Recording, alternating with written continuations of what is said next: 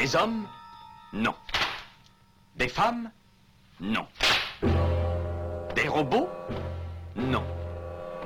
Des surhommes Implacables. Insaisissables. Invincibles. Insensibles. Aux ordres d'une super organisation criminelle.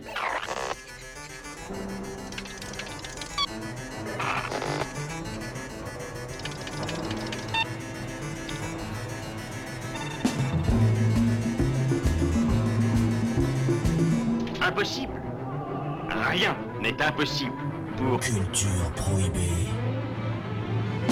Bienvenue pour ce nouvel épisode de Culture Prohibée. Culture Prohibée, c'est l'émission hebdomadaire de la culture planète du Ciboulot coproduite par Radiographite, graphite.net et animée par l'équipe des films de la Gorgone, les films de la Gorgone.fr. Culture Prohibée, c'est aussi un profil Facebook et un podcast disponible sur différentes plateformes.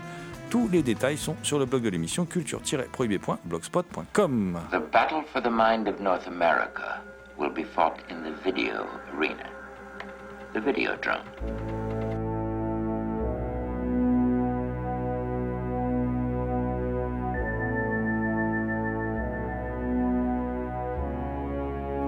Au sommaire aujourd'hui, une émission spéciale fantastique et horreur. Vous savez qu'on adore le cinéma horrifique et le cinéma fantastique. Et on va vous parler de, plusieurs films, dont certains euh, sont considérés d'ailleurs comme des classiques aujourd'hui. hein. Euh, On va euh, en commencer par le Vidéodrome de David Cronenberg. On vous causera aussi du Village des damnés de John Carpenter, c'est deux films sortis chez Elephant Film. Le Vampire et le sang des vierges d'Harald Reinle, édité par Artus Film. On va vous causer aussi de L'étang du démon de Masahiro Shinoda, qui est disponible chez Carlotta Film. On va aussi euh, vous causer euh, de deux pré-slashers, enfin en tout cas ils sont souvent vendus comme ça. On, vous dira nous ce qu'on en pense d'ailleurs de, cette affirmation. À savoir Black Christmas de Bob Clark, euh, qui est disponible chez, The Ecstasy of Film, et Terreur sur la ville de Charles B. Pierce, qui est disponible chez Rimini, tout comme d'ailleurs L'autoroute de l'enfer de Hâte de Jong, dont on vous causera également. L'équipe de Culture Prohibée remercie Mathilde Gibaud, Sandrine Hiver, Lucie Mautier, Kevin Boissezon, Christophe Cosins, Thierry Lopez, Victor Lopez et Jean-Pierre Vasseur pour leur aide sur cette émission. Pour causer fantastique et horreur, je suis évidemment accompagné de créatures hirsutes, à commencer par la bête noire de Compiègne, alias Damien Demey, archéologue animal en quête de cultures souterraines et oubliées. Bonjour Damien. Salutations à toutes les entités conscientes qui nous écoutent. Également présent dans ce studio, l'homme mystère euh, qui, depuis quelques semaines, recherche Matt pour lui coller un pain, euh, alias John Ferret, un libraire fou qui vous conseille d'aller flâner du côté de la librairie du labyrinthe à Amiens. Salut John. Salut GG, salut Damien, salut Thomas. Et oui, euh, Matt toi, je ne te salue pas. Mais par contre, je salue tous les auditeurs. Je précise que tout le monde ne partage pas l'avis de John sur le film de Matt Reeves. Moi le premier. hein. Donc euh, voilà. Alors, et puis, évidemment, la créature la plus effrayante, la plus, stupéfiante hein, qui nous a été donnée de rencontrer, à savoir le fameux loup-garou Picard. Parce qu'il y a des loups-garous par région, mais le loup-garou Picard, c'est vraiment le plus impressionnant de tous. Déjà parce qu'au départ, il est imberbe et tout à coup, il se développe un nombre de poils incroyable quand il se transforme. Il nous fait très peur. Je vais bien sûr parler de Thomas Roland, hein, qui, euh, chaque nuit de pleine lune, donc euh, non seulement se transforme en loup-garou Picard, mais aussi euh, rédige de sanglantes chroniques pour la revue Prime Cut, dont il est rédacteur en chef, et également pour l'émission À l'écoute du cinéma diffusée sur RCA. Salut Thomas. Salut GG, salut Damien, salut John. Et oui, je suis un loup-garou particulier parce que je suis un loup-garou qui est quand même aussi un peu ours. Et je dis aussi salut à toutes.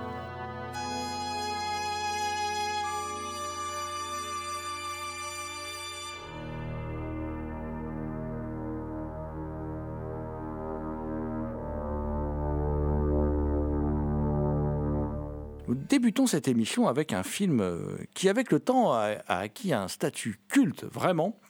Euh, un statut aussi de, film, euh, comment dire, prémonitoire, hein, dont d'ailleurs le réalisateur se défend, il se défend dans les bonus de, cette superbe édition d'ailleurs, hein, qui, est, sortie chez Elephant Film. On reviendra sur les bonus parce que il y a vraiment plein de choses très très intéressantes, mais on va y revenir après. Euh, je vais bien sûr parler du Vidéodrome, un film de 1983, sorti en 1983 de David Cronenberg, avec James Woods, Debbie Harry, Deborah Harry évidemment, la, chanteuse de, de Blondie euh, que toutes les personnes euh, nées au début des années 70 comme moi aiment follement d'amour, voilà. Euh, et puis euh, bah, une distribution, Lynn Gorman, Sonja Smith, Peter Dvorsky, voilà, enfin une- bien belle distribution. Et euh, bah, l'histoire en fait est assez simple. À la base, en tout cas, elle paraît assez simple. Euh, Max Wren, qui est interprété par James Woods, euh, est programmateur pour une chaîne du câble, une petite chaîne du câble. hein. et il cherche comme ça, comme pour, faire un peu scandale, pour, se, pour faire connaître la chaîne, pour essayer de de gratter de l'audience, de gagner de l'audience, et voilà. Euh, ils des programmes un peu olé olé. Les programmes, c'est pas Canal Plus qui va leur dire le contraire. Avec à l'époque, ils se vendaient autour de- du film pornographique hein, euh, une fois par mois. Bah, il est un peu dans le même genre de recherche. Il cherche des trucs un peu scabreux, euh, voilà. Et puis, euh, il finit par tomber sur des images très étranges que, l'un de ses assistants lui présente euh, via une vidéo qu'il aurait captée en Malaisie. Donc après, ils vont découvrir que ça vient de Pittsburgh, en fait qui présente euh, des femmes nues, torturées, enchaînées, euh, flagellées, voilà. Ça semble très réaliste, le grain de l'image est assez dégueulasse. Et petit à petit, il va avoir une certaine fascination pour ces images. Il va petit à petit être complètement euh, gagné par euh, une dépendance à ce programme. Ce programme s'appelle le Vidéodrome. Euh, et d'où le titre du film. Et il est invité à une émission de télé, un show télé assez insipide, où on parle des images violentes à la télé. Voilà, il est invité en même temps qu'une présentatrice radio qui est donc jouée par Deborah Harry, hein, qui est excellente dans le film. Il paraît qu'elle a donné beaucoup de fil à retordre d'ailleurs à Cronenberg. C'était la première fois qu'elle jouait de la fiction. Elle était uniquement connue pour être chanteuse de talent d'ailleurs. Et euh, elle a. Et, en fin de compte, elle s'en sort très bien, même si Cronenberg dit qu'il a eu beaucoup de mal à la diriger. En plus, ce qui est très intéressant, c'est qu'il ne l'utilise pas comme une chanteuse dans le film. Il n'est aucunement fait allusion à son, à son statut de rockstar, hein, puisqu'elle vient du punk. Alors aujourd'hui, on dit que c'était une pop star, mais à l'époque, elle vient vraiment du punk. hein. C'est c'est quelqu'un qui, qui est devenu connu, mais qui a beaucoup euh, fait de live, beaucoup de scènes, travaillé beaucoup en club. Et ça, c'est complètement mis de côté.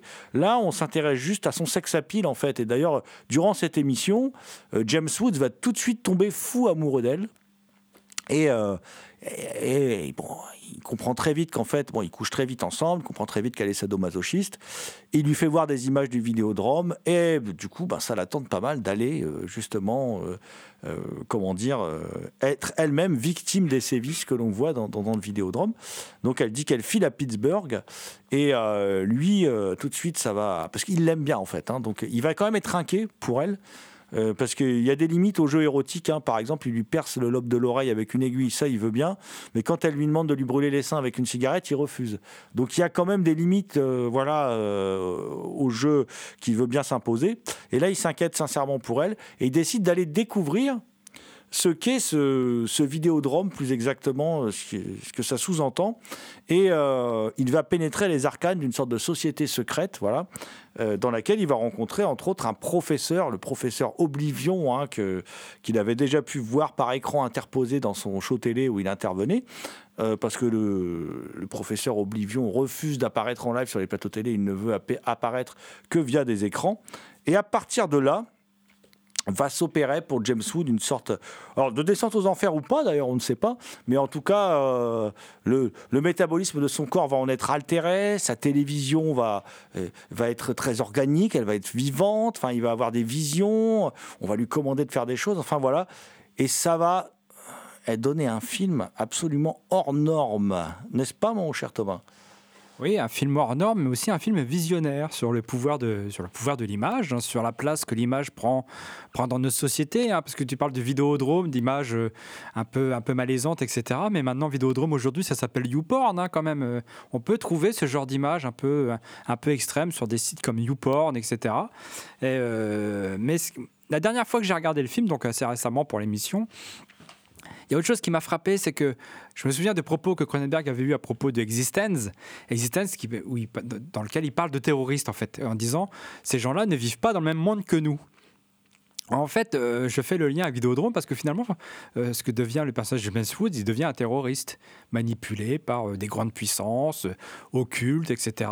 Et c'est aussi un film non seulement sur le pouvoir de l'image, mais aussi sur, finalement sur, sur, ce, monde virtuel, ce, monde un peu à part, qui est le monde du terrorisme. Car finalement, ce personnage devient un terroriste. On retrouve donc les thématiques de Cronenberg, euh, le body horror, euh, la technologie, comme tu l'as dit Thomas, qui, qui revient dans Existence, des choses qui sont propres. En re- re-regardant euh, Vidéodrome, je me suis rendu compte aussi qu'il y avait toute une question de l'objectiva- objectivisation de l'être, notamment le fait que ben, Derby Harry, euh, il la rencontre une première fois, enfin à deux reprises euh, physiquement, la première fois sur le plateau télé, ensuite euh, chez lui, et ensuite quand il la revoit, il la revoit toujours à travers la télé, et quand il lui fait subir des sévices sexuels, ça se passe aussi à travers la télé finalement, cet objet du quotidien qu'on a. C'est d'ailleurs là-dessus que le film s'ouvre, il s'ouvre sur une femme qui lui parle directement à la télé, donc il fait un... Enfin, c'est compliqué de dire un regard caméra, mais vu que la télé est en face et qu'elle regarde la caméra, un regard que caméra où elle s'adresse euh, directement à lui et c'est intéressant parce qu'il pose euh, du fantastique en mettant immédiatement euh, l'anomalie d'un objet du quotidien qui s'adresse directement à personne qui la regarde. Il y a aussi l'élément de l'érotisme qui arrive très très tôt dans le film et euh, toujours dans l'introduction, il y a quelque chose que je trouve vraiment intéressant et qui pose l'idée de finalement euh, chercher cette sexualité très poussée, c'est qu'il y a un moment où bah, les gens qui, enfin, les personnes qui dirigent la chaîne câblée avec lui regardent un porno euh, japonais et trouvent ça très beau, très romantique. Et en fait, pour eux, c'est beaucoup trop normal et justement, ils ont cette quête du désir et de cette violence spectaculaire, voire éventuellement euh, superficielle, euh, qui vont au fur et à mesure. Alors, comme tu l'as dit, Jérôme, descente aux enfers, ça dépend du point de vue, et pour moi, qui va le conduire à, finalement cette descente aux enfers. Il y a un détail que je trouve aussi euh, intéressant, c'est dans les effets qui sont utilisés, euh, les effets spéciaux pour justement cette cassette qui peut bouger ou cette télé qui devient euh, vivante. C'est des effets qu'on retrouve euh, récemment euh, dans Titan, avec justement ce mélange de technologie et de sexe. Et c'est des effets qui sont faits du coup par euh, Rick Barker, qui a travaillé sur l'Exorciste, Star Wars et le Loup-garou de Londres, et qui est toujours aussi parfait ici. Après, c'est pas un hasard. Hein. Juliette Ducournau, elle est hyper fan de Cronenberg. Voilà. euh. Après, ce qui est intéressant dans le, dans le film, alors, ce, qu'on n'a pas dit, hein, c'est qu'après, il est comme contaminé, parce que la question de la contamination, c'est quelque chose qui revient tout le temps dans le cinéma de Cronenberg. Il est comme contaminé. Et il va devenir, je dirais, plus qu'un terroriste, même c'est un terroriste martyr. Il va devenir un martyr, quelque part. Euh, et euh, jusque dans sa chair, il est contaminé. Et en fait, il y a des scènes particulièrement troublantes. Par exemple, c'est une sorte de vagin qui arrive sur son ventre, qui peut rappeler d'ailleurs ce qu'avait Marilyn Chambers dans Rage sous son bras. Là, il a une sorte de vagin qui arrive sous son ventre et qui est un. Et, on lui glisse une, une Betamax dans, le. Alors, il fait le choix, c'est expliqué dans les bonus euh, par Stéphane Duménildo. C'est-à-dire qu'on lui glisse une Betamax. Stéphane Duménildo se pose la question de savoir si cette cassette Betamax, c'est pas un choix volontaire de Cronenberg, parce que déjà à l'époque, la VHS avait supplanté la Betamax, parce que la Betamax, c'est plus petit. Donc il faut quand même que ce soit crédible quand ça rentre dans son bide, même déjà si on accepte le postulat qu'un mec a un vagin qui lui pousse sur le ventre et qu'on rentre des objets dedans. Là, en l'occurrence, une cassette qui va lui donner des ordres, en fait. hein, de, euh, voilà, on, peut quand même se poser la question de la crédibilité. Et c'est, euh, et c'est comment dire, c'est effectivement James Woods va, personnage de Max Wren, donc, va euh, devenir une sorte de paria qui va se mettre à accomplir des, des, missions. Il y a un côté même presque bourdieusien dans- dans ce film, puisque il y a la violence symbolique qui est là, euh, euh, qui a un peu aussi, euh, comment dire, euh, un peu limite parodie avec ce personnage de, euh, de, professeur Oblivion, euh, qui a des grandes théories sur tout, mais en fait, bon voilà, c'est- plus ambigu que ça. Et euh, il y a plein de détails, quoi. C'est-à-dire que, c'est vrai, Thomas, tu le disais, c'est-à-dire que là, on pose comme euh, absolu de la pornographie la violence. C'est-à-dire, on dit, voilà, le, le passage à l'étape suivante, c'est la violence. Mais aujourd'hui, l'étape suivante, elle est franchie. Je veux dire, il existe des sites spécialisés où on peut voir des vidéos avec des femmes qui se font battre pendant des rapports sexuels et tout ça. Donc ça existe réellement aujourd'hui. Donc on a, euh, on a franchi ce palier-là. Euh, donc en ce sens-là, c'est visionnaire, même si Cronenberg s'en défend, mais c'est visionnaire. Alors à l'époque, on disait que c'était visionnaire de ce qu'allait advenir avec la télé-réalité, Euh, mais en fin de compte, ce qui nous montre, c'est comment cette sphère médiatique, ces écrans colonisent notre vie, à tel point d'ailleurs que c'est notre vie personnelle qui se retrouve mise en scène constamment à travers un rapport à l'image qui est malsain. Et euh, c'est exactement ce qu'on vit sur Internet. Enfin, je veux dire, les, les, les- c'est, c'est ultra visionnaire en fait comme film, c'est clair, même s'il n'a peut-être pas tout fait exprès. J'invite vraiment les, nos auditrices et auditeurs à se procurer cette édition parce qu'il y a des bonus euh, de dingue. Alors, bien sûr, Serge Grunberg qui analyse et tout ça, c'est toujours passionnant. Et puis, euh, il y a une rencontre avec Karim Hussein, directeur de la photo de Brendan Cronenberg, qu'on avait interviewé d'ailleurs dans Culture Prohibée. Vous aviez déjà pu écouter euh, Karim Hussein, qui, a- qui est un type adorable. Et Karim Hussein raconte qu'en fait, euh, ce dont tu parlais, Damien, c'est-à-dire le fait de filmer un écran de télé avec la bouche de, de Debbie Harry qui lui dit Come to me, come to me, voilà, euh, cet appel à le rejoindre, voilà, euh, à passer de l'autre côté de l'écran. En fait, ça a été très compliqué à faire parce qu'à l'époque, filmer des écrans de télé avec une caméra euh, 35 mm occasionnait des désagréments visuels, donc il fallait tout synchroniser. Et c'est la partie effets spéciaux, à la limite, qui a été très dure.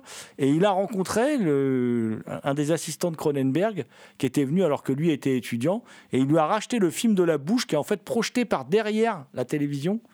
Et, du coup, dans les bonus, on peut voir le film avec que la bouche de Debbie Harry qui parle, qui dit Come to me, come to me, come to me. Voilà, c'est assez rigolo. Il a, la version euh, du coup euh, 8 mm ou 16 mm, je sais plus. Il a la petite bobine qu'il a gardée précieusement, qu'il a acheté, comme il dit, comme s'il connaissait pas l'expression française dans les bonus, il dit une ventre. Une ventre aux enchères, c'est pas vraiment ventre aux enchères, mais ça va bien avec le film de Cronenberg du coup. Et puis en bonus, il y a aussi tous les courts-métrages de début de carrière de Cronenberg. Et ça, c'est du coup, c'est super parce qu'avant, on était obligé de se fader une édition en import. Ce qui fait de cette édition de Vidéodrome, pour moi, une édition euh, assez, assez ultime que vous devez de, de posséder dans votre vidéothèque. Et tout ça, c'est sorti chez Elephant Film.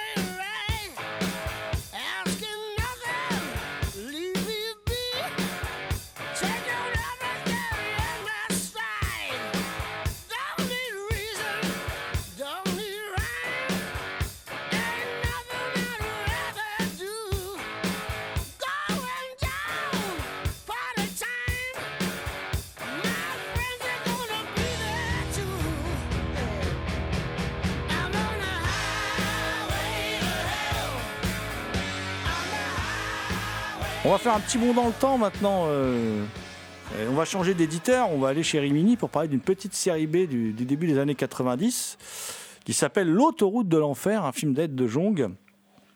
Alors avec, euh, avec toute la famille Stiller, dont Ben Stiller, voilà, la frangine, le papa, tout ça, enfin bon bref, mais en fait qui tiennent un rôle très secondaire. hein. Et c'est un, un film de 91 dont le scénario, euh, puis un peu plus je pense, est signé Brian Helgeland, Brian Helgeland qui, qui euh, sera un scénariste après très prisé d'Hollywood et qui va surtout réaliser un film fort sympathique qui est une adaptation de, Westlake et qui s'appelle Payback avec Mel Gibson, voilà. Et, là, on sent qu'il y a beaucoup de talent hein, dans cette petite série B qui raconte l'histoire d'un couple qui va se Ch- Chad Lowe et Christy Swanson qui vont se marier à Las Vegas en fait, et puis euh, en douce, hein, parce qu'évidemment, ils sont très chastes, ils n'ont pas consommé euh, le mariage et tout ça, ils font les choses bien, et ils vont se marier dans le dos de leurs parents qui sont contre ce mariage. Et puis, euh, à un moment, ils ont besoin de mettre de l'essence. Et il y, a un- pompiste euh, assez sympathique, un, un certain Sam, qui leur dit ne prenez pas cette route, prenez plutôt l'autoroute. Voilà. Et ils vont pas tarder à découvrir pourquoi. Euh, Puisqu'en fait, ben, quand ils prennent cette route, euh, ils se font attaquer par le flic de l'enfer qui kidnappe la, jeune vierge et qui l'emmène en enfer. Et euh, Sam va alors tout expliquer euh, au jeune homme et il a euh, en gros la nuit pour récupérer sa dulcinée et donc aller en enfer récupérer sa dulcinée. Dans ce film, cette série B absolument délicieuse, mon cher Damien. Le début du film euh, nous mène un peu par le bout du nez, vu que euh, au tout début on commence, on se dit que ça va être une sorte de course-poursuite, vu que euh, ils mangent dans un restaurant, ils voient le flic qui les regarde un peu bizarrement, ils se disent euh, oui, euh, il a compris qu'on avait pris la fuite et il va essayer, il va essayer de nous poursuivre, et du coup ils partent. Au début, il les suit, mais au final, il se rend compte qu'en fait, il ne les suit pas, c'est juste eux qui s'imaginaient. Des choses. Derrière arrive le pompiste et là je me suis dit ou peut-être que ça va partir en exploitation à la colline des yeux et tout. Toujours pas. Il introduit l'élément euh, pas l'élément surnaturel tout de suite. Il leur déconseille, mais moi j'étais encore parti sur le fait exploitation. euh, ils vont se faire attaquer sur le trajet et tout. Et au moment où l'élément euh, surnaturel euh, débarque et qu'il lance en fait l'intrigue du film, j'étais conquis. J'ai j'ai aimé les détours et par où ils sont passés j'ai beaucoup aimé. À l'intérieur du film, il y a beaucoup de personnages en couleur, notamment Ben Stiller qui joue un Gengis, Khan en enfer. Il y a un détail que j'aime beaucoup euh, dans le film. euh, alors déjà, il y a au niveau des défauts, il y a certains éléments techniques visibles, comme des matelas en mousse quand on les voit tomber, mais il y a certains choix que je trouve incroyables, notamment l'autoroute de l'enfer en elle-même, qui est une super scène. C'est euh, de la présence d'animation en stop motion que j'ai trouvé quand même vachement audacieux pour le film, et même au niveau des costumes, ils sont incroyables. Et tout ça dans un petit film, mais qui va quand même beaucoup revisiter la mythologie grecque, vu qu'on retrouve des éléments euh, comme le psychopompe, euh, le gardien des enfers, même le mythe d'Orphée qui doit aller en enfer, en repartir, euh, qui va en enfer chercher sa dulcinée, doit en repartir sans regarder en arrière et tout. On a même le mythe de Déméter et de Perséphone et des références au cercle de Dante. Et ce sont plein d'éléments qui se juxtaposent à l'intérieur d'une série B que je trouve incroyable parce qu'ils ne sont pas là justement pour en parler, ils sont là pour participer à l'action, mais ils, ne- dénaturent pas euh, cette mythologie. Et le film est rempli de surprises extrêmement agréables, au final, malgré certains défauts, euh, qu'on regarde plus au final euh, pour voir avancer l'intrigue, ses retournements et ses effets, plutôt que suivre l'histoire en elle-même. On va retourner après ce, détour chez Rimini et par l'autoroute de l'enfer. On va, retourner chez Elephant Film pour une autre édition collector, euh, tout aussi belle que celle consacrée à, à Vidéodrome, d'un film plus récent, par contre, 1995, qui est un film de, ah bah, de Big John, quoi, de John Carpenter, euh, euh, à savoir Le Village des damnés. Film qui intervient dans une période particulière de Carpenter. Euh, Carpenter vient de connaître quand même des, gros échecs. hein. Euh, il, il a fait, on est en, en 92, il fait les aventures d'un homme invisible qui qui marche pas d'enfer, qui pourtant est vachement bien, moi je trouve. Voilà, qui est, un film, qui est un film méconnu, qui est vraiment un très bon film, très bonne comédie. Euh, il fait l'entre de la folie, euh, qui rencontre un gros succès critique, mais qui est pas forcément un film qui marche énormément non plus. Euh, et il va se retrouver la même année, toujours en 95, hein, à faire ce remake du Village des damnés. On ne sait pas trop si c'est à ce moment-là qu'il apprend qu'il est gravement malade. On sait que quand il fait Los Angeles 2013, l'année suivante, il sait qu'il est gravement malade, d'où le côté punk du film très nihiliste. Euh, là, dans le Village des damnés, bon, le film a un côté nihiliste aussi, hein, mais, mais très différent. Alors évidemment, c'est les coucous de Midwich, hein, c'est un remake. Euh, un remake, d'ailleurs, exercice dans lequel il s'était révélé déjà excellent avec The Thing, hein, euh, qui réussissait quand même l'exploit d'être un remake largement supérieur à l'œuvre originale, qui était un, qui, qui, comment dire, dire que The Thing est un, chef-d'œuvre hein, de, Carpenter qu'il réalise en 82. Là, c'est le dernier film, je crois, avec Christopher Reeve valide, hein, un interprète de, Superman, qui fait un médecin, il y a Marc Hamill qui fait un curé aussi, c'est assez rigolo. Et euh, on est dans une petite ville, petite ville des États-Unis, hein, le modeste village de Midwich. Et puis, euh, un jour, tout s'arrête dans la ville. Euh, tout le monde tombe au même moment. Il y a comme une manifestation surnaturelle. Tout le monde tombe. Les femmes se réveillent. Euh, tout le monde se réveille, je veux dire, enfin, sauf ceux qui ont survécu. Il y en a un qui était en train de faire un barbecue, par exemple. Il est tombé dedans. Lui, malheureusement, euh, il n'a pas survécu. il s'est pas réveillé. Et tout le monde se réveille. Tout le monde finit par être, par être comment dire. tout le monde semble aller bien, quoi. Et puis, et puis tout à coup, les femmes tombent très vite enceintes. Toutes les femmes du village, même celles qui ne peuvent pas avoir d'enfants, donc ça, ça crée des problèmes dans certains couples, tout ça et tout. Et ils ont tous des enfants merveilleux, beaux, aux cheveux blancs, aux yeux translucides, tous albinos, quoi. Voilà, en gros, un petit peu, ça ressemble un peu à ça. Et euh, tous assez brillants.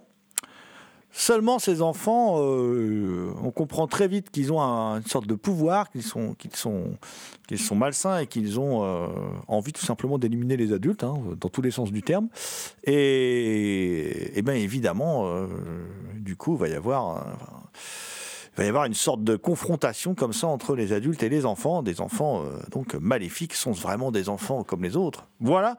Et bon, l'histoire vous la connaissez tous. hein, et ce qui est euh, intéressant, bon, on sait que Carpenter aime bien mettre en scène des films où l'humanité est confrontée à une menace, euh, voilà. Et, là, ben, on est complètement dans ces thématiques.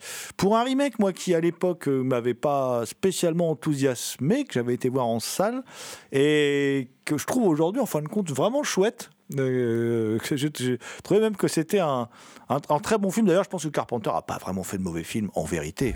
Il ne s'agit pas de haine, mais d'une nécessité biologique. Tu penses à ce qui s'est passé pour tous les autres? Alors nos agissements ne devraient pas te surprendre. Il nous faut survivre et cela quel qu'en soit le coût. Nous sommes les derniers qui restent. Pourquoi on n'arriverait pas à se comprendre et peut-être même à vivre ensemble? S'il fallait coexister, nous vous dominerions. Et ce serait inévitable. J'ai vraiment redécouvert le film là pour l'émission et je me faisais pareil cette même euh, cette même réflexion que c'est un mec sur les remakes. Il arrive vraiment à donner euh, toute sa patte, tout son talent en termes de mise en scène. Euh, le générique déjà avec cette arrivée d'un nuage et quand on écoute le mixage son, eh ben ça fait un petit peu penser même à l'arrivée du film de Philippe Kaufman, l'invasion des profanateurs comme ça. Il y a deux scènes parmi énormément de scènes que j'aime, mais il y a vraiment deux scènes. La scène où tout le monde tombe est, assez étrange et encore une fois Carpenter apporte euh, dans sa mise en scène tout ça, mais c'est surtout aussi la scène de la femme du médecin euh, quand l'enfant est encore euh, enfant et la musique et on sent que l'enfant va va psychiquement demander à sa mère de mettre la main comme ça dans une grande casserole d'eau. Et vraiment c'est monté il y a une musique où il y a une, vraie tension pour cette scène là et après euh, directement on enchaîne aussi sur le suicide de cette même femme. Et voilà c'est merveilleusement mis en scène moi, ce que j'aime aussi, c'est que Carpenter montre vraiment le vrai dysfonctionnement d'une communauté, parce que la communauté ne s'attendait pas du tout à ça. Et on voit euh, que certaines ne veulent pas accoucher, que d'autres veulent accoucher. Euh, Il y, a, y a toute cette tension. Il y a une scène d'ailleurs qui est pas mal, c'est tout l'accouchement de, de toutes les, les, les, les femmes là-dessus. Et il y a aussi ce truc euh, où, dans les enfants, il va en manquer un, parce qu'il va il va être mort-né. Et euh, le seul enfant qui n'aura pas son compagnon, parce qu'ils sont tous accompagnés, ils sont tous par père, et euh, il y a un enfant qui, qui malheureusement n'a pas son compagnon, et ça va être peut-être cet enfant-là qui va euh, commencer à, avoir une sorte de, sentiment humain. D'abord, ça fait partie d'un des discours de, Christopher Reeves, à un moment dans, dans, leur plan qu'à eux, en disant, mais ressentez les choses. Donc là, voilà encore Car- Carpenter nous, nous dit des choses là-dessus.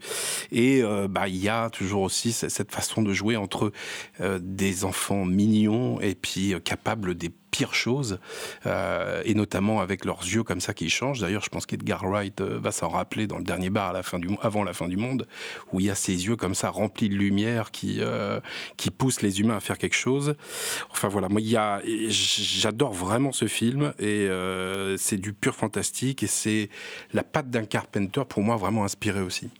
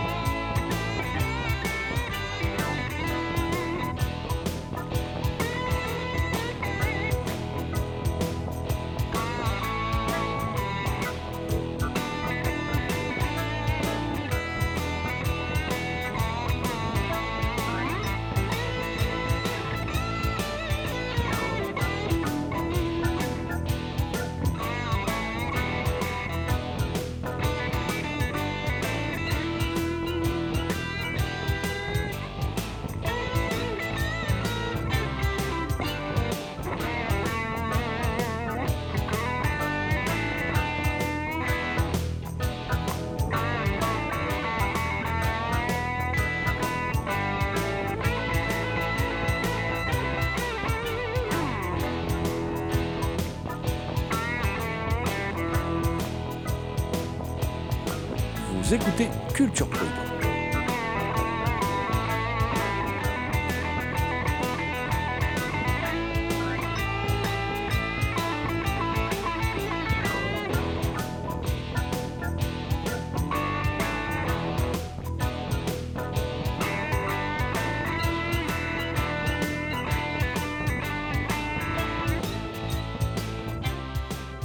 On va faire un bond dans le temps et se diriger vers un, un petit classique méconnu, hein, un film de 67, un film d'Harald Reinle qui s'appelle Le vampire et le sang des vierges. Et bien que ce soit une histoire de vampire, ça plaît beaucoup à notre loup-garou Picard. Oui, parfois il faut savoir ranger les vieilles rancœurs. hein. Le vampire, le sang des vierges, c'est un film que j'attendais depuis longtemps. J'avais découvert sur Arte, hein, euh, où- quand Arte euh, diffusait des films d'horreur le vendredi soir tard, là. J'avais découvert sur Arte et ça m'avait beaucoup plu. Donc je suis très content de cette édition euh, euh, de chez Artus, hein, donc le film d'Harald Reinl, hein, qui est un artisan du cinéma allemand, qui a fait des, des docteurs Mabuse, etc. Donc le vampire, le sang des vierges, bon, c'est un, noble qui est euh, écartelé sur place publique parce qu'il a assassiné des, euh, de nombreuses jeunes femmes, 12 jeunes femmes, hein, je crois, hein, si je ne me trompe pas dans, dans le décompte, qui a assassiné 12 jeunes femmes à des fins euh, qu'on ne connaît pas encore. Et donc il dit, mais, mais je vais revenir à me venger. Effectivement, il revient, il se venge. Donc, euh, donc, on fait un bond dans le temps, il y a une ellipse, on, introduit d'autres personnages qui sont mystérieusement invités par de mystérieux personnages qui sortent du cadre et puis disparaissent comme ça, euh, à une petite sauterie dans un château. Enfin, ce qu'on imagine être une petite sauterie dans un château. hein. Je dis ça comme ça, mais je m'avance peut-être un petit peu. Et donc, euh, ce, personnage se rend avec une autre jeune femme qu'il rencontre en cours de route, qu'il sauve de méchants brigands de, grand chemin, hein, qui voulaient la dévaliser certainement. Et donc, et là, ils se rendent compte qu'ils vont au même endroit, à cette petite sauterie dans un château, invité par un mystérieux personnage. Dont, le nom m'échappe. hein. Moi, je retiens pas les noms des personnages. Alors, le nom du personnage, c'est le comte Régula, Thomas. Ah, effectivement, ils sont invités dans le château du comte Régula. Il fallait bien que GG me régule sur ce coup-là. Régula est interprété par Christopher Lee, l'inévitable Christopher Lee, hein, qui a traversé la Manche pour aller jouer chez les Teutons. Et donc, en fait, il a assassiné ces douze jeunes femmes pour pouvoir atteindre l'immortalité avec, euh, avec un mystérieux serviteur qui est entre, entre Igor et puis euh, le serviteur du comte Dracula. hein. Mais en fait, c'est un film qui vaut surtout pour son esthétique. Parce qu'en fait, il se passe pas grand-chose dans Le Vampire et le sang des Vierges. Enfin, il y a des choses trappes, il y a des pièges, mais personne ne meurt. hein. Tout le monde s'en sort toujours. euh, Mais euh, le film, donc, vaut surtout pour son esthétique. Un film qui rappelle, je pense que GG, tu seras d'accord avec moi, qui rappelle beaucoup le gothique italien, Mario Bava, etc. hein. D'ailleurs, c'est, je pense que c'est euh, clairement inspiré. hein. Donc, le film vaut surtout pour ça. Parce qu'en fait, il se passe pas grand-chose. Le film est assez court. Bon, il y a la fin qui, qui, est un peu en apothéose, mais il y a, très peu de violence, il y a, peu de morts, il n'y a pas de sang. euh, C'est surtout un film qui vaut surtout pour, donc, pour ses choses trappes, ses couloirs. C'est un, film de couloir, un peu un film de couloir gothique, euh, avec ses, éclairages euh, dignes d'un Mario Bava. euh, voilà. Mais c'est un petit classique du cinéma allemand. Le cinéma allemand, co- comme ils le disent dans l'édition, hein, qui, est- assez avare en film d'horreur, en fait, hein, à cette époque-là, du moins. Après, c'est un film, c'est vrai qu'il vaut pour son esthétique, c'est-à-dire que c'est un très beau film qui a presque un côté hors du temps.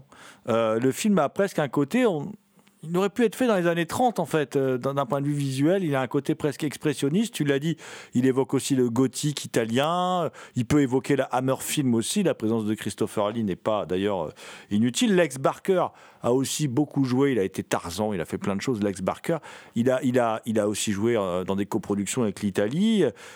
La, belle jeune femme, c'est Karine Dor, très très belle, qui, qui d'ailleurs était la femme du, metteur en scène. hein. Et, et Harald Reinle, c'est quand même pas un petit joueur. Enfin, c'est un, un- un réalisateur très talentueux qui a fait beaucoup beaucoup de, de crimis, qui a fait euh, qui a, une filmographie quand même longue comme le bras, qui a fait des Winnetou avec Pierre Brice. Enfin, c'est un réalisateur de cinéma populaire dans le bon sens du terme. C'est c'est un réalisateur populaire, voilà, et qui donc signe avec euh, avec ce film. C'est vrai, peut-être je crois que je dois avoir vu tous ses crimis et ça, mais j'ai pas vu tous ses films. Mais c'est peut-être son meilleur film. En tout cas, dans ce que j'ai vu, c'est peut-être son meilleur film. Je voudrais euh, ajouter quand même qu'il y, a- plein de peintures murales et tout qui sont assez démentes. hein.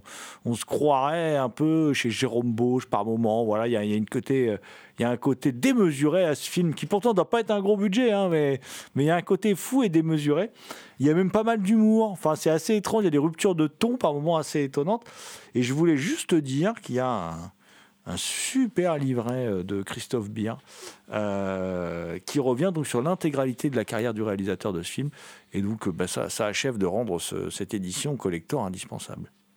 Alors, je vais, moi, je vais changer un peu de continent. Je vais aller vers le Japon et je vais vous parler d'un film de Masahiro Shinoda, un film de 79, qui s'appelle L'étang du démon qui est un, film assez, euh, assez étrange en fin de compte, hein, euh, assez atypique.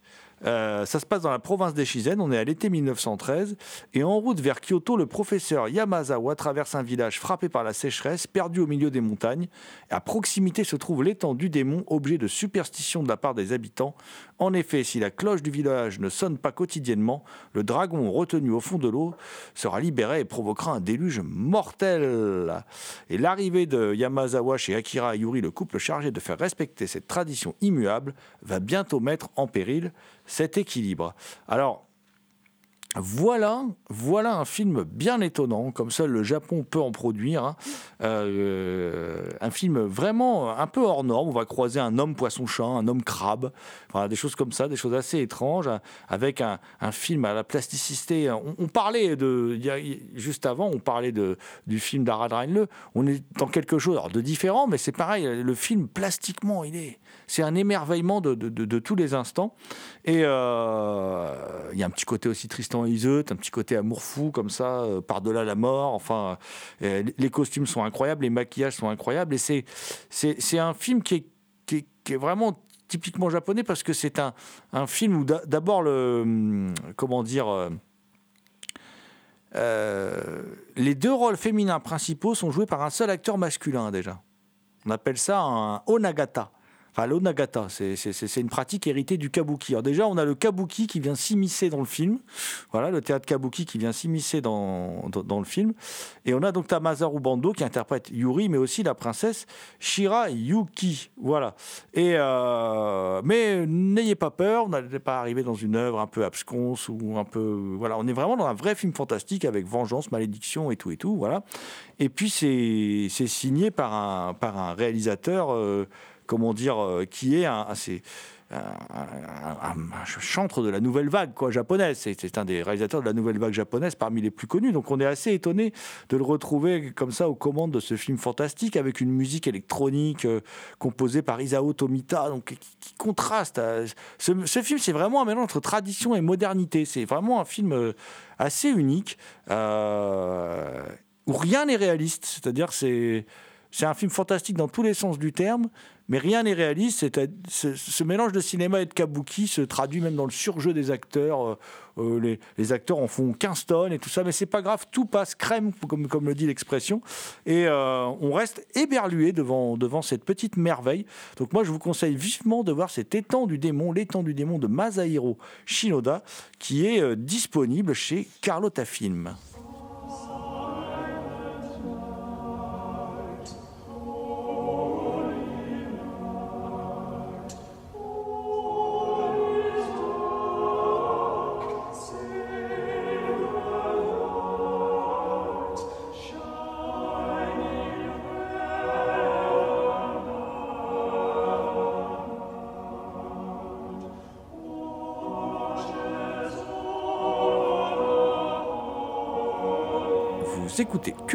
Spéciale fantastique et horreur.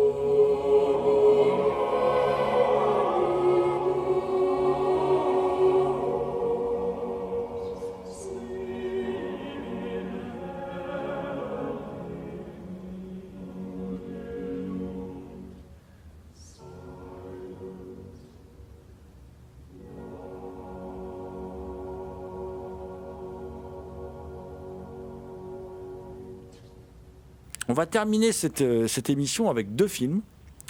Euh, deux films qui sont sortis à très peu d'années d'intervalle, l'un de 74, l'autre de 76. Deux films considérés comme des précurseurs du slasher. Euh, J'ai envie de dire oui et non. Hein, voilà. Ces deux films, c'est Black Christmas et Terreur sur la ville, The Town That Dread Sundown. Et Black Christmas, alors The Town That Dread Sundown de Charles B. Pierce avec Ben Johnson, c'est sorti chez, chez Rimini. Et Black Christmas, c'est sorti, encore une fois, dans une superbe édition, l'objet est magnifique, hein, chez euh, notre ami euh, The Ecstasy of Film. C'est blindé de bonus. hein. Euh, Il y a euh, les bonus qu'on connaissait déjà, qui étaient dans l'édition, euh, dans, des précédentes éditions. Et puis il y a des bonus inédits, un question-réponse avec Bob Clark, John Saxon et Carl Zittrer, une interview de Margot Kidder, les bandes annonces des spots TV, et puis un livret très, très enrichissant de, de Marc Toulek qui- fait vraiment qui traite vraiment de la, carrière de Bob Clark, qui, comme vous savez, est mort tristement avec son fils, euh, alors qu'il avait encore plein de projets sur le feu. dans- il a été fauché par un chauffard, voilà, qui les a, qui les a tués, avec qui ils ont fait un face-à-face. C'est comme ça. Et Black Christmas, c'est donc qui est de 74 avec un casting assez sympathique puisqu'on y retrouve John Saxon, Keir Dulley qui s'est échappé de, de, de Milan l'Odyssée de l'espace. D'ailleurs, pourquoi un acteur aussi connu que Keir Dulley tourne dans un petit film d'horreur euh, comme ça au Canada? Simplement parce que euh, il avait, il a de la famille au Canada, donc ça lui a permis d'aller au Canada puis de gagner du fric en même temps. C'était voilà, c'est assez rigolo. Avec Olivia Hussey, hein, qui, qui aujourd'hui euh, plus qui passe sa vie à se dire tout le monde se rappelle de moi pour Roméo et Juliette, alors qu'en fait tout le monde se rappelle d'elle pour Black Christmas aujourd'hui, euh, voilà. Et puis Margot Kidder, la grande Margot Kidder, hein, euh, qui sortait de Sort de sang de Brian De Palma à l'époque et qui fera une magnifique carrière et qui interprète un personnage un peu, euh, un peu comment dire, malheureusement, qui va un peu lui porter malheur, lui coller au basque, puisque ce personnage d'alcoolique, là c'est une étudiante alcoolique, malheureusement toutes ses addictions, elles vont vraiment lui coûter sa vie à Margot Kidder, puisqu'elle va mourir tragiquement. Euh, comme on dit, d'une surdose. Voilà. Euh, alors, qu'est-ce qui se passe dans ce film? On a bah, Olivia Hussey, Margot Kidder, qui ont déjà plus du tout des têtes d'étudiantes à l'époque, hein, mais bon, c'est pas grave.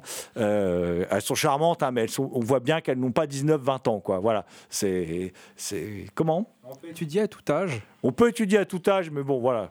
Qui vivent donc dans une euh, résidence étudiante de filles, euh, avec d'ailleurs une logeuse assez rigolote qui planque des bouteilles de gnôle partout pour se saouler la gueule, dans, dans- dans la cuvette des chiottes, machin. Enfin, elle planque de la gnôle partout, elle picole tout le temps.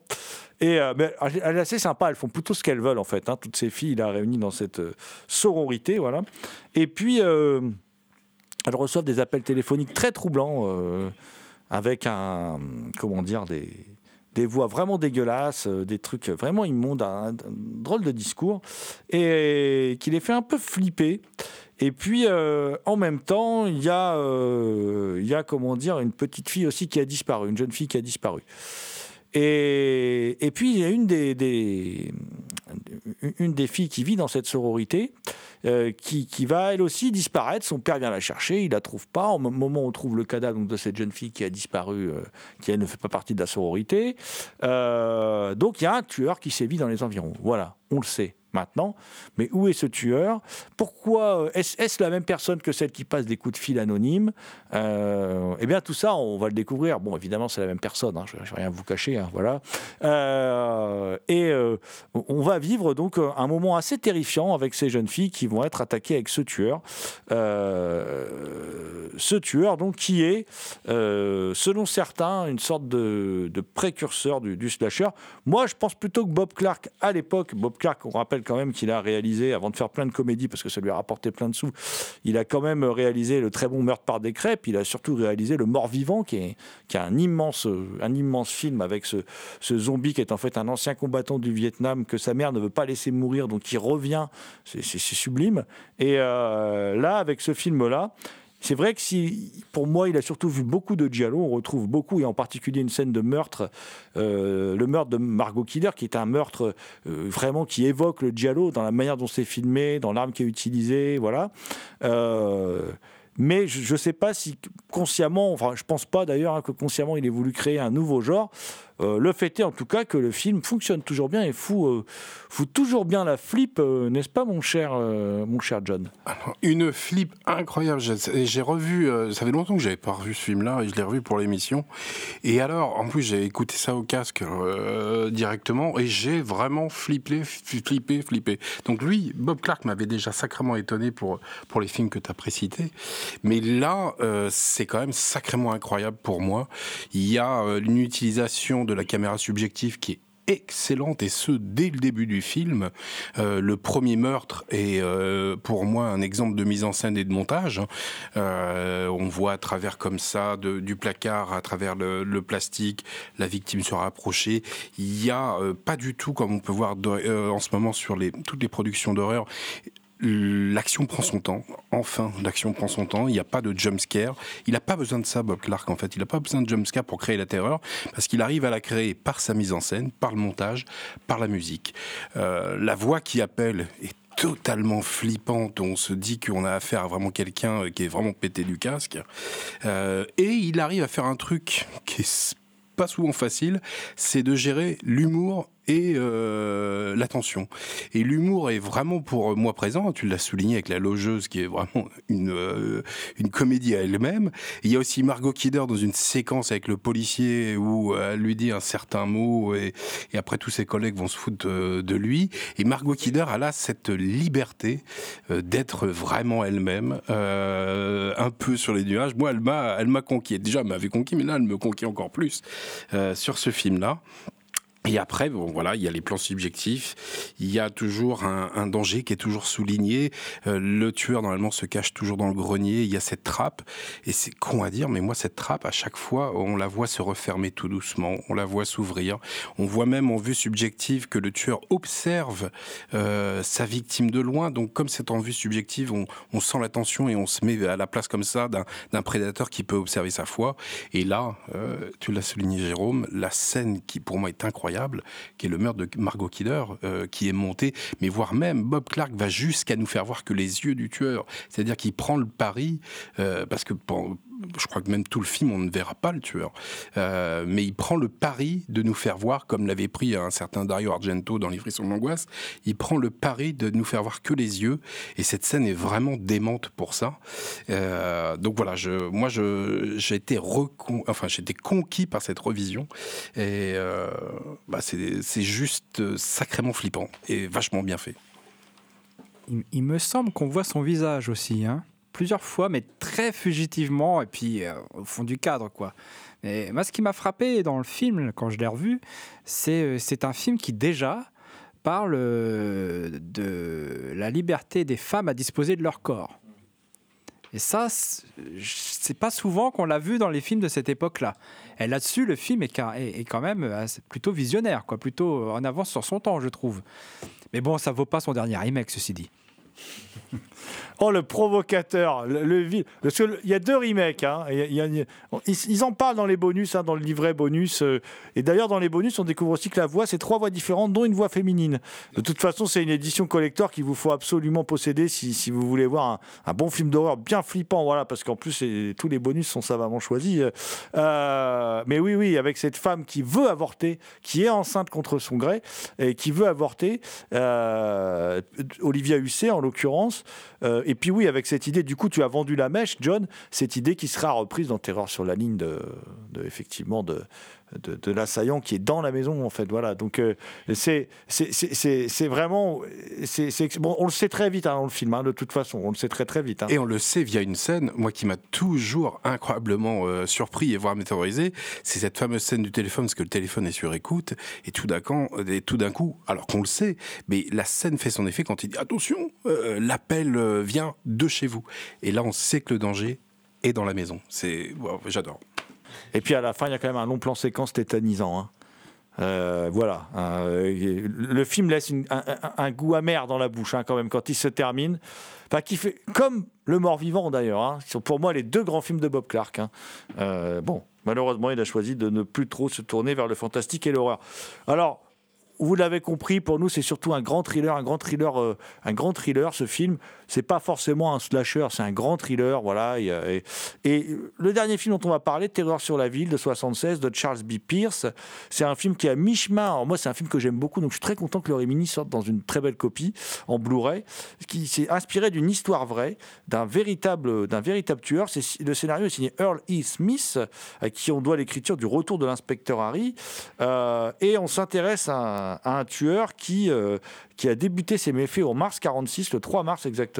Un tueur masqué qui était surnommé The Phantom Killer, qu'on n'a jamais attrapé, qui, était, euh, qui a sévi dans une ville euh, située à la frontière entre le Texas et l'Arkansas qui s'appelle Texarkana. Ça s'invente pas un nom pareil. hein. Et euh, le film démarre comme un documentaire sur la situation de cette ville après-guerre.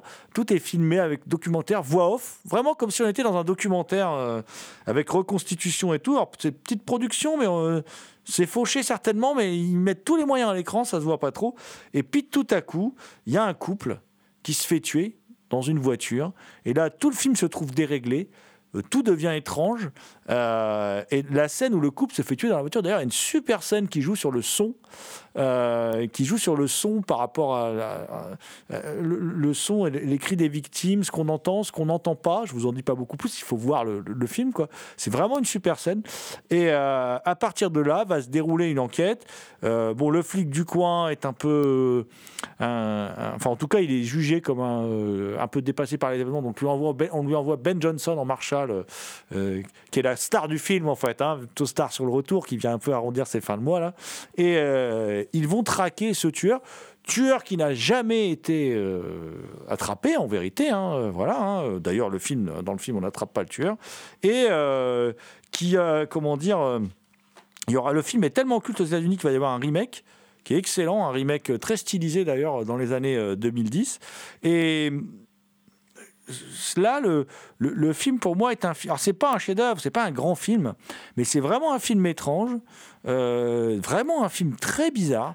Euh, et à un moment, il y a un meurtre avec un trombone, qui est une scène carrément euh, hallucinante. enfin voilà. Non, vraiment un drôle de film. pour moi, c'est une petite pépite de la série B. C'est pas un grand film, mais c'est typique du film. Quand vous allez mettre la galette dans votre lecteur, je suis sûr que vous n'avez jamais vu un film pareil. En tout cas, vous vous attendez pas à ça. C'est un film assez hors norme. extrêmement étrange. Euh, Comme tu as dit, on est introduit euh, avec une voix off qui nous présente le contexte, fin de guerre. euh, Ils nous disent qu'une partie des soldats sont sur retour, mais que la majorité de la ville sont là, mariage, travail et tout. Au départ, on ne sait pas trop où, se situer. Et la première scène arrive vraiment violente et intense, avec, comme tu l'as dit, le travail autour du son, notamment, bah, surtout les cris qui, qui, sont, qui sont très euh, présents. euh, et il y a un truc qui dénote énormément, c'est justement tout ce qui se passe avec la police, parce qu'il y a de l'humour dans le film, et c'est c'est autour de la police. Ce qui est assez particulier, vu qu'on a des scènes de meurtre qui sont vraiment euh, violentes et intenses, et à côté, on a la police qui est censée du coup enquêter, rassurer et partir pour essayer d'attraper le, le tueur, qui sert de running gag, ce qui fait que le tout est, vraiment euh, bizarre. euh. La fin est extrêmement cool euh, de la façon dont, tout est amené. Il y a même des, moments, il y a des moments qui sont absolument géniaux. Il y a, on voit jamais le tueur, sauf quand il a son masque, du coup le, fantôme killer. Mais il y a aussi des moments où on insinue que c'est lui à travers la ville. C'est-à-dire qu'on filme juste des pieds. Et c'est super intéressant car c'est un, moment, c'est un moment qui revient souvent, enfin souvent, à deux trois reprises dans le film, mais pour sous-entendre justement euh, finalement, ça marque bien cette ambiance de paranoïa parce qu'on ne sait pas qui c'est et en filmant juste les pieds d'une personne, on peut indiquer que c'est absolument n'importe qui. On retrouve même l'évolution d'un tueur en série, c'est-à-dire qu'il va avoir une façon de faire et au fur et à mesure, il va évoluer. euh, je pense que la scène du trombone qui est, qui est, qui est totalement bizarre et hors contexte euh, sert un peu à ça. Je précise, c'est un trombone à coulisses en fait. hein. Je dis trombone, on peut se dire, le mec va prendre un trombone pour accrocher du courrier. Non, non, c'est un trombone à coulisses. C'est vrai que c'est très étrange comme scène. L'humour est un peu étrange. Euh, Parfois, l'humour est même malvenu. hein. Enfin, je trouve que ça, gâche un peu le film. Euh, après, il y a un point commun, par contre, avec le, le Black Christmas, du coup, de ces deux films qui se suivent à deux ans près. C'est quand même que. euh, Alors je sais pas si ces gens-là avaient tous vu des Giallo, quoi, mais, mais les flics sont particulièrement incompétents. Parce que, ils sont mauvais dans les, dans les deux films. hein, voilà. En gros, les flics seraient pas là, ce serait la même chose, hein, parce que il y a personne pour vous sauver du meurtrier. hein, euh, voilà. Indirectement, ça me fait penser un peu à Memory of Murder où la police est paumée. Sauf que pour le coup, ici, c'est. En fait, c'est vraiment quelque chose de plus étrange parce que si on prend Zodiac ou d'autres choses on poursuit un tueur en série, la police va être euh, vraiment carrée, sérieuse, euh, toute l'attention et tout. Alors qu'ici, à chaque fois que la police intervient, c'est pour un sketch. Ce qui est bizarre parce qu'on part quand même d'un tueur en série, de faits inspirés, enfin, d'événements inspirés de faits réels et je vois pas aujourd'hui comment il serait possible de faire quelque chose d'identique. Je voulais juste terminer en disant que Charles B. Pierce a fait aussi un autre film très étrange qui s'appelle The Evictors avec Jessica Harper, Vic Morrow, un film de 79. Euh, si un éditeur pouvait nous le sortir, parce que ça aussi c'est un film très très étrange, Euh, donc euh, je lance un appel, sortez-nous The Evictors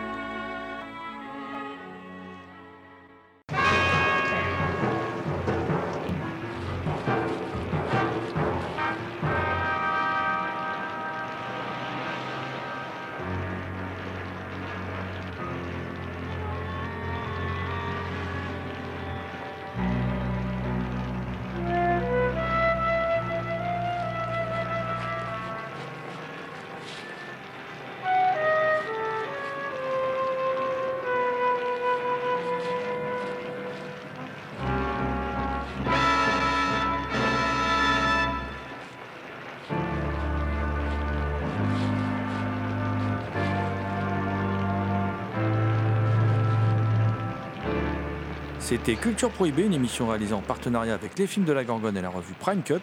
Culture Prohibée est disponible en balado-diffusion sur différentes plateformes. Toutes les réponses à vos questions sont sur le profil Facebook et le blog de l'émission culture-prohibée.blogspot.com.